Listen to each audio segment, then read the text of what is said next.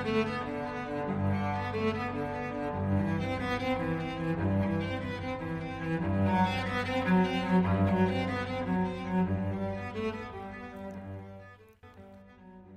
everyone. welcome to another episode of Girls Daily. I am Da Bao. This is Xiao Bao.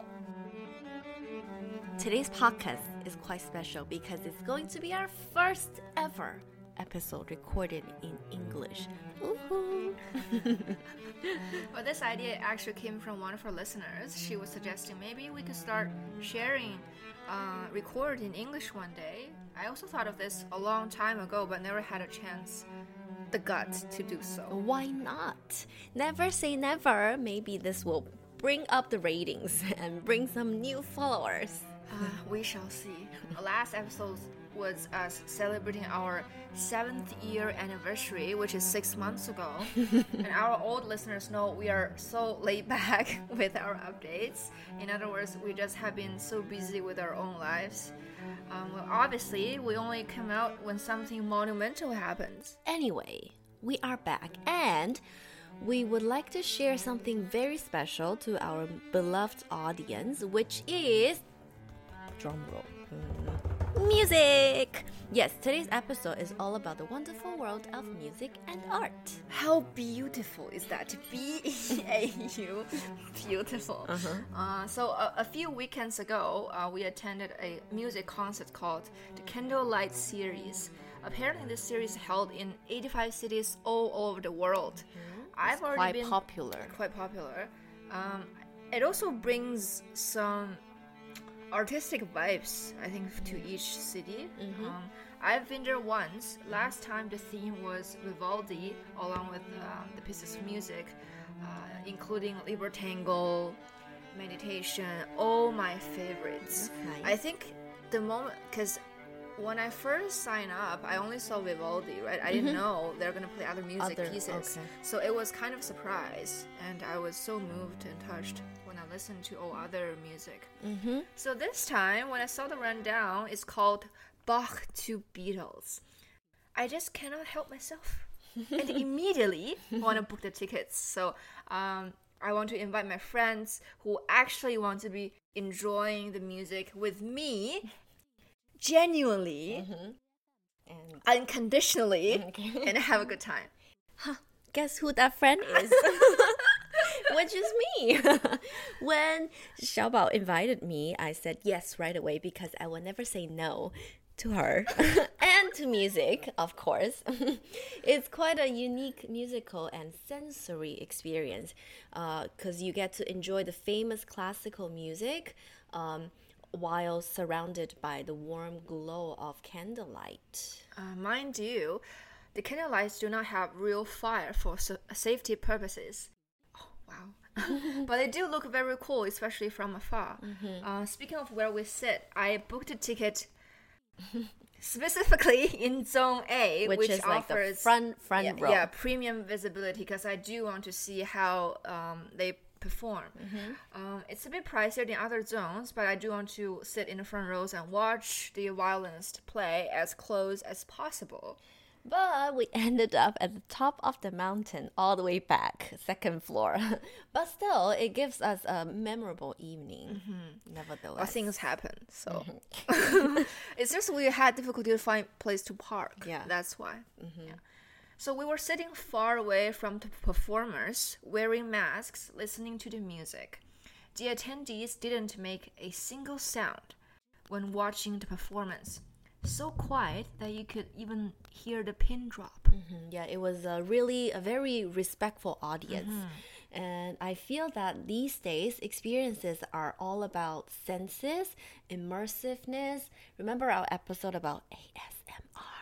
ASMR. so, this is like the new and trendy way to enjoy some live classical music. Yeah, I mean, whenever people are signed up for these type of events, uh, we expect a certain um, intricate design, even flow that could surprise us, right? Mm-hmm. Uh, remember when I host my birthday party, I deliberately used the lightning to set up the right mood. Lighting. Yeah. Yes. And then write my pa- Wi Fi password mm-hmm. on a sign. Um, so I hope, like as a host, uh, everybody can enjoy the party, right? Mm, I enjoyed it. I love the lighting. Set the mood very well. Um, as what I always refer to, context, uh, environment drives human behavior, right? I always pay attention to the design of the environment. Um, it's understandable that people are no longer satisfied with just a normal setting. We we expect higher, more, yeah, yeah, yes. more. Uh, they want some warmth and cozy ambience.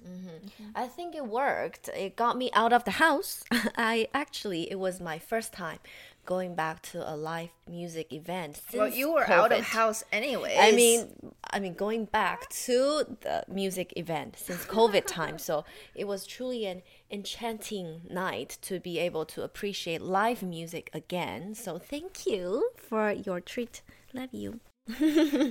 Um, so yeah, like indulging in the power of music, right? To bring us all closer together again. It's been a while Mm-hmm. since we had these type of moments. Reminds me of the past, like when we watched Oh, Shakira's yeah. concert together.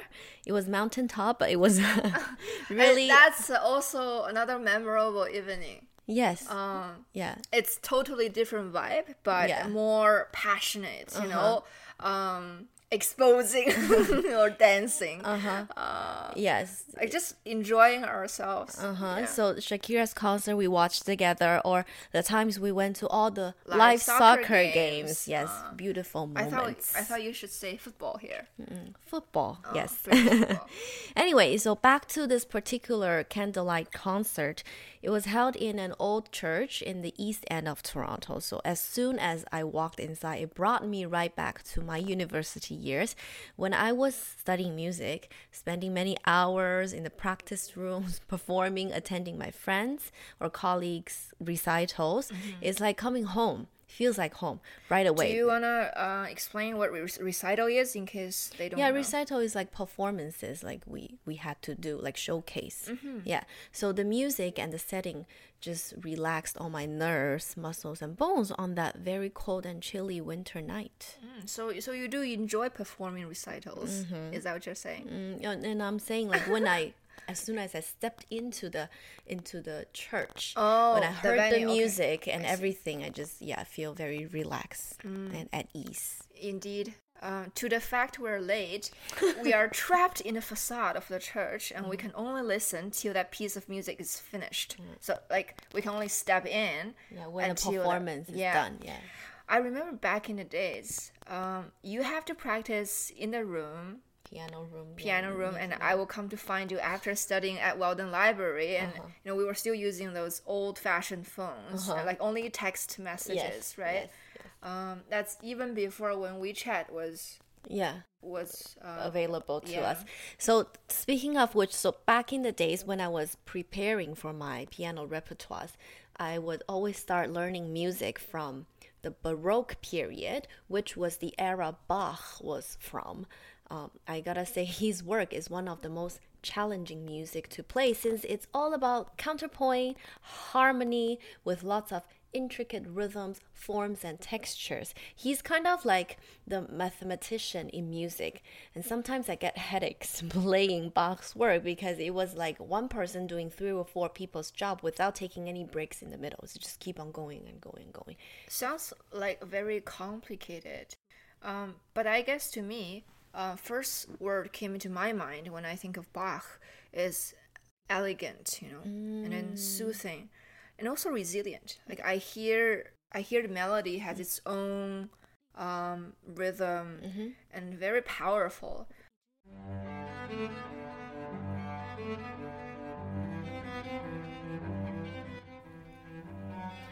So some people think Bach is so traditional, all about structure, formula. He can be uh, difficult and boring, just like the guy you hate. Not fun at all. But again, if you spend time to really study him and get to know his music, who knows? Maybe one day you will fall in love with his work. Uh, maybe that's tricky to say. um, if Bach is uh, hard to understand, when you talk about the Beatles, it's a whole different feeling, right? It's feeling very engaging. um, cool pop, right? Uh, anyone who listens to music must know the greatest band of all times. Yes. So so we went to the concert. We started with Bach's music, Yeah. and then it led to the uh, the work of Beatles. Yeah, and of course, one of the players would explain the context, and then he's more like, you know, saying, now let's take you to the modern era. Uh-huh. So the Beatles were an English rock band formed in Liverpool in 1960, whose best known lineup comprised John Lennon, Paul McCartney, George Harrison, and Ringo Starr. You must have heard of their songs before. I even have their posters put out on my wall. Um, reminds me of the good old days. Uh, they have so many classics like Yesterday, Hey Jude. Let it be. Yeah. Yes. But actually, and I don't think Bach himself would know. Well, he passed away uh, many, many, many years ago. That he, actually Bach has a very close connection to the popular music world. 200 years after he died, we are still hearing his influence everywhere in music, quite a lot actually, in Beatles songs too. It's always like that when when the greatest musicians mm-hmm. and even artists. Mm-hmm. They, they weren't famous in that year uh, mm-hmm. while they're still alive, but after all the years pass, and then we we start to recognize how beautiful these pieces are.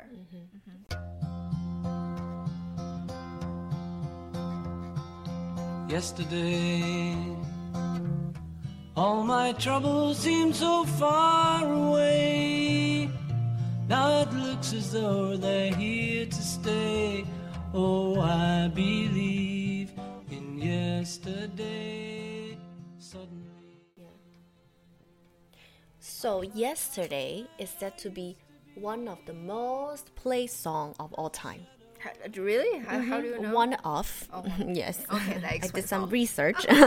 Paul McCartney actually got the melody in his dream. Yes, I've heard of that. Yeah, so the producer at the time, George Martin, suggested accompanying with um, string quartet in the song. So, a string quartet is a musical ensemble consisting of four string instruments that is, two violins, mm-hmm. a viola, mm-hmm. and a cello. Mm-hmm. So, for a rock band to sing songs with classical music arrangement, it was something completely unheard of at the time. Mm-hmm. If you listen to the song, you will hear string quartet playing different voices in the background, mm-hmm. making this classic one of the most unique and well loved pieces all around the world. I vividly remember the feeling, you know, when mm. I when I hear um, the quartet playing the song yesterday. Mm-hmm. My mind and body were like floating above the, the sky, I mean the church mm-hmm. ceiling with the mm-hmm. music notes, but with a pessimistic heart. It's mm. it's kind of sad, mm, it uh, is sad. melancholy, right? Um, especially when the violin sound chimes in, the part where we hum it together, it's just so harmonious, beautiful. Um, it took my breath away. Can you guys hear, if you are listening to the song, can you guys hear the string voices weaving intricate, uh, intricately in the back? They are definitely influenced by Bach's counterpoint. So next time, if you still think Bach is boring, think again. Also, for me, I cannot help but keep going back to the cello lines. You like the violins? I love. I really love the Mm-hmm. Yeah, cello. yeah, yeah, we remember. the euphonious quality of the cello just melts my heart. Well, I, I like the cello too. It's just the violin just speaks to me, appeals More. to me more at that moment. Yeah. Mm-hmm. And a fun fact uh, do you guys know the original name of the song, Yesterday? It's called scrambled eggs. it's a surprise. I didn't know that. I didn't know either, but it seems like when uh, the performer asked a question to the audience, uh they knew it. Yeah, Yeah. some of them, yes, yes. Yeah, so- Scrambled. So it's like scrambled eggs. da, da, da, well, it, uh, you sang like. Uh. Remember the song Phoebe usually sing in, in Friends? Oh, the the, the Smelly cat, yeah. smelly cat. uh, kittens. Yeah, yeah, yeah. Um, so why don't we uh, sing a bit and mm-hmm. then We can all sing along together. Mm-hmm. Yesterday. Oh, oh already. All my troubles seem so far away. Now it looks as though they're here to stay. Oh, I believe in yesterday. Suddenly, I'm not half the man I used to be. There's a shadow hanging over me. Oh, yesterday came suddenly. Why she had to go, I don't know. She wouldn't say. I said something wrong. Now I long for yesterday. Scrambled eggs. Well, that's kind So of pretty. sweet. Yeah, I remember after we walked out of the church, and uh, we couldn't help singing along together just because the song is so memorable. no to us. wonder it's like the most played song of all time.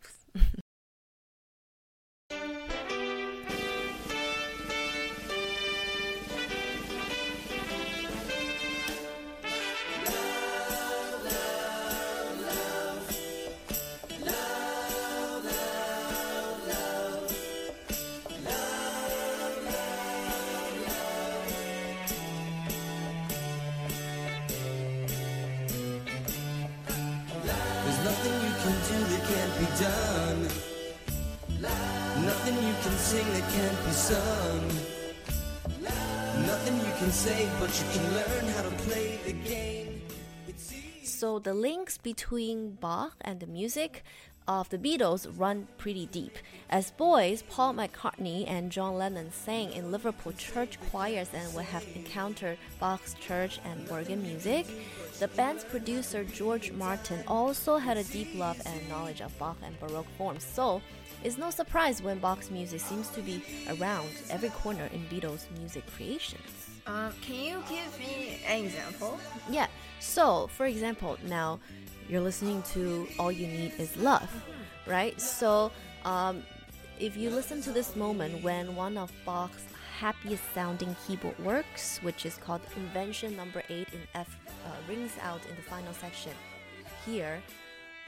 This, this is how Bach influenced Beatles. Okay. So the section You need to point to me because uh, I yeah, a little bit. Okay, so uh, basically, the end, uh, towards the end of the song, okay. there's a passage. It's kind of in coherence with Bach's work, Invention Number Eight. Okay. Um, that's interesting to know. See, classical music is cool. In fact, it's the magical power of music itself that speaks to us without any words and transcends emotions and feelings thro- throughout the long history of humanity that makes it one of the most precious creations or inventions of mankind. My recent fave is L'estro Armonico number six in A minor presto. It's still Vivaldi's piece. Vivaldi, yeah. uh-huh. Um, I think our whole world is still going through the pandemic. There are so many restrictions and limitations as to where to go, what to do in our everyday life. I find music can always transform the feelings to a certain level. I feel accompanied, loved, and really resonated with the melody. Um, let it be your best friend on those dark, lonely nights, and it will always be there for you.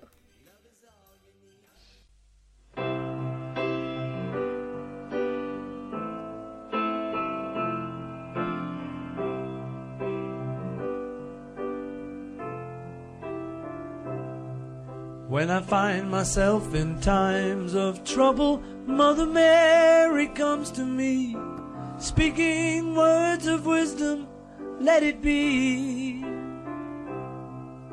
And in my hour of darkness, she is standing right in front of me, speaking words of wisdom, let it be. Let it be. Anyway, we don't know when our world is going back to normal, or will it ever be, or maybe this is a new normal. But we don't want you to lose any hope because life is still beautiful. So when you find yourself in times of trouble, listen to the music you love, transcribe the words you cherish, water your own plants. You will feel accompanied. I think that's my suggestion. It's time to talk to yourself in retrospect and see what you truly want. Or listen to some Girls Daily 女神今日场. Things will come through. Since we talked a lot, of, uh, a lot about music in this episode, let's do another music trivia question. Do you know who are the three B's in classical music? Bitch, one, two, three. No. no, uh, uh, Picasso. what? We're talking about music. Oh, sorry. Excuse me. I was drawn back to my painting mode. Uh, Bach must be one of them, but I don't know. Yes. Um, So the three B's in classical music they are uh, Bach, Beethoven, and Brahms. oh, wow. You know so much. wow. well, it seems like all great musician names all started with B. Who else? Uh, bon Jovi, Beatles, Billie Eilish, Beyonce. Bieber, Justin, uh, and Big Bao, What's what's who's Big Bow? 大宝. okay, that's a little bit uh, dramatic. of course. Uh, we hope to bring you some warmth, lights, and joy with this special English episode. Let us know what you think. Hope you had fun listening. So that is a wrap for now. Uh, 大宝天天见. See you next time. Bye.